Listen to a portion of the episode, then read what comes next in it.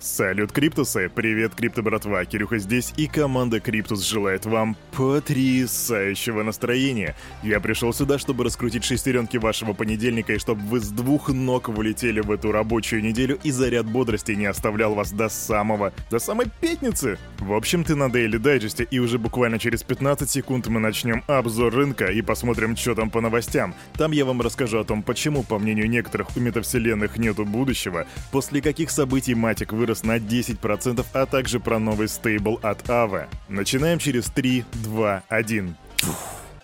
Время утреннего рынка, что покажет сегодня Crypto Bubbles. Итак, Filecoin плюс 26,5%, DOT плюс 8,2%, AVE плюс 3,3%. Кстати, право, как я уже говорил, мы сегодня с вами поболтаем. Лунце плюс 6,9%, но есть и минусы, друзья. Bitcoin Gold минус 11,4% и еще по мелочи там XRP, цело, да вот все. Ape, кстати, да, у нас в плюсе сегодня, не заметил его. В общем, есть минусы, много минусов, но они мелкие и незначительные, в среднем по 2%, но и большие титаны роста по типу Filecoin.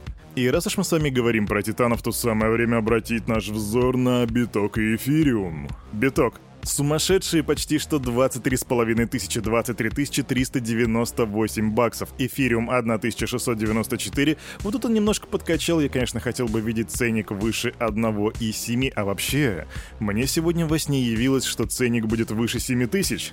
Что это, предикшн от Кирюхи? Я не знаю, но типа сон есть сон. Капитализация рынка 1 триллион и 90 миллиардов. Доминация биткоина 41% ровно. Ну а теперь давайте уже закончим с этими цифрами и посмотрим, что там по новостишечкам.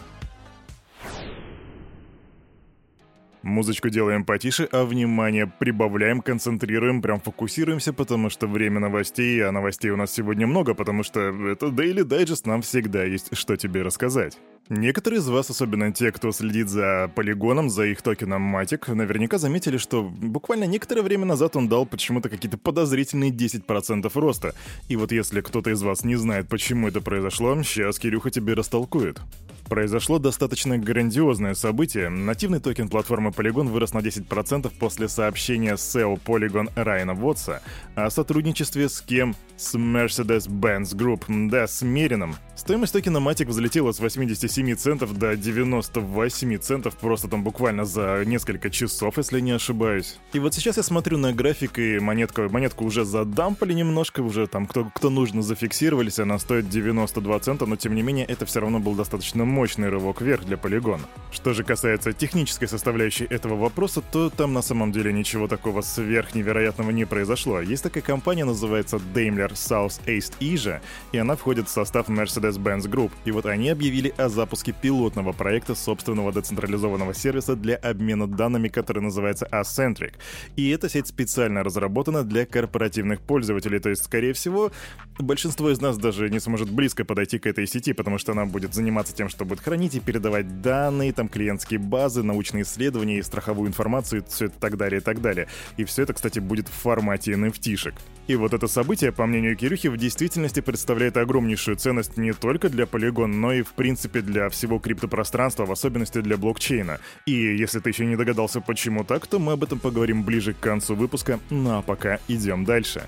Сообщество DeFi протокола AVA одобрило запуск в экосистеме проекта, привязанного к доллару США децентрализованного стейблкоина GHO. Классно звучит GHO, это как HBO, только GHO. Да, звучит классно. Сообщество дало зеленый свет для GHO. Следующим шагом станет голосование касательно параметров генезиса. На следующей неделе следите за предложением на форуме управления. Так написали разработчики. И вот в ходе трехдневного голосования участники децентрализованной организации внесли на платформу Snapshot свыше 500 тысяч токенов АВА. И что это значит? А это значит, что предложение получило практически единогласную поддержку. Ну что ж там за GHO такой, давай разбираться. Его, кстати, представили публике еще в начале июля 2022 года, то бишь относительно недавно. И инструмент является стейблкоином с избыточным обеспечением. И такая же модель, кстати, применяется в Diet MakerDAO. А что же там выступит залогом? Там выступает залогом диверсифицированный набор криптоактивов, который поддерживается непосредственно AVE. И при этом пользователь продолжает получать проценты на токены, заблокированные в качестве обеспечения. Получается, что мы с вами сможем еще так неплохо на этом зарабатывать. Ну или плохо зарабатывать, потому что мы пока еще не знаем условий. А вот когда все это произойдет, когда этот стейблкоин запустят, об этом рассказал глава АВ, вернее, глава отдела интеграций АВ, которого зовут Марк Зеллер. И он говорит, что сроки запуска стейблкоина будут зависеть от результатов аудиторских проверок. И он подчеркнул, что команда разработчиков ставит безопасность выше скорости развертывания. И ключевое слово, когда мы сейчас в 2022 году, годе, мы разговариваем про стейблкоины, это безопасность, потому что мы видели с вами Terra с их UST и понимаем, что безопасность очень многого стоит. Если там будет все как с DAI, который работает очень стабильно, я смотрел на то, на его график, и мне очень нравится, как он себя ведет, там реально практически никакого отклонения, это очень стабильная штука. Так вот, если у GHO будет все так же, как и у DAI, то, возможно, это будет очень неплохой проект. Поживем увидим и идем дальше. Квик новость, и она же апдейт по поводу DeFi платформы Nirvana Finance, про которую я вам недавно рассказывал, из которой 28 июля было похищено 3,5 миллиона долларов. Так вот, ребята с этого протокола решили уже по классической схеме разобраться с хакером, а конкретно выйти на один на один на ножах, подраться и узнать, у кого больше дыр в протоколе. Нет, шучу, на самом деле они предложили ему бабок за то, что он обнаружил уязвимость в их протоколе, и они ему сказали типа «Верни бабки, и мы не будем продолжать расследование». И на этом вся новость. Просто все это к чему? Во-первых, да, к тому, что нужно было, как я, как я и обещал, я вам даю апдейт, а второе это то, что, ребят, сейчас есть очень такой тренд сложившийся, что всем хакерам, которые ломают блокчейны, ломают протоколы, предлагают бабки и на них не заводят дела. И это очень многих экспертов сейчас возмущает по типу «Ну как так? Это же нарушение закона, почему мы кормим хакеров?» У Кирюхи тут нет мнения по этому поводу, на самом деле вроде как и это и хорошо, а вроде как и это плохо. Мы живем все еще в диком западе, потому что крипта это дикий запад, тут очень много беззакония, практически криптоанархия творится, и никто не знает, что мы увидим в будущем, но пока вот ситуация обстоит именно так. Мы кормим тех, кто ломает протоколы. Такие дела. Вообще этот вопрос можно было решить как в 90-х. Ты сломал наш протокол, а мы сломаем тебе кабину. А после этого мы с пацанами покажем тебе, что такое бэкдор. Пес. Извиняюсь. Невероятно шикарная новость, которая привлекла мое внимание. Криптобиржа Binance объявила о продаже NFT-билетов на матчи итальянского футбольного клуба Лацио на предстоящий футбольный сезон 2022-2023. И вот этот проект дает возможность болельщикам получить эксклюзивный доступ на домашние игры команды на стадионе Олимпика, расположенном в Риме. И если ты не любишь футбол, то эта новость, казалось бы, для тебя ничего не значит. Но Кирюха тоже не особо тащится по футболу, так что же в ней такого важного? А важно то, что, по словам команды Binance, и тут я с ней очень солидарен, цифровые токены, то бишь NFT, помогают решить проблему с традиционной системой распространения билетов. С помощью NFT можно будет исключить двойную продажу билетов, как это бывает очень часто, подделку билетов, а также проблемы, связанные с их потерей и повреждением.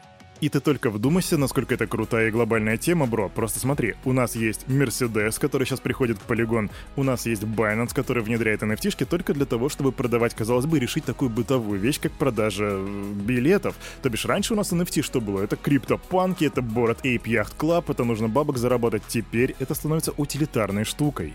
И это, мои криптокотята, то, о чем говорил Гэри Генслер в своих лекциях. Он говорил, что блокчейн должен решать какую-то проблему. Если вы хотите заработать на блокчейне, то пусть он решит какую-то проблему, и вот здесь реально решается проблема. Возможно, кто-нибудь из вас когда-нибудь сделает э, какую-то платформу в России для продажи билетов, и это будет что-то по типу кассир.ру, только основанный на блокчейне.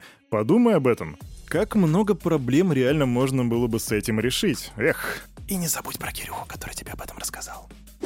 Квик новость. Существующие попытки корпораций создать метавселенную ни к чему не приведут, поскольку люди еще не знают, как она должна выглядеть. Об этом заявил соучредитель Эфириум Виталик Бутерин. Метавселенная появится, но я не думаю, что существующие попытки корпораций преднамеренно создать виртуальный мир к чему-то приведут. Так говорит Виталик. А что ты думаешь по этому поводу, пиши в комментах в Телеграме.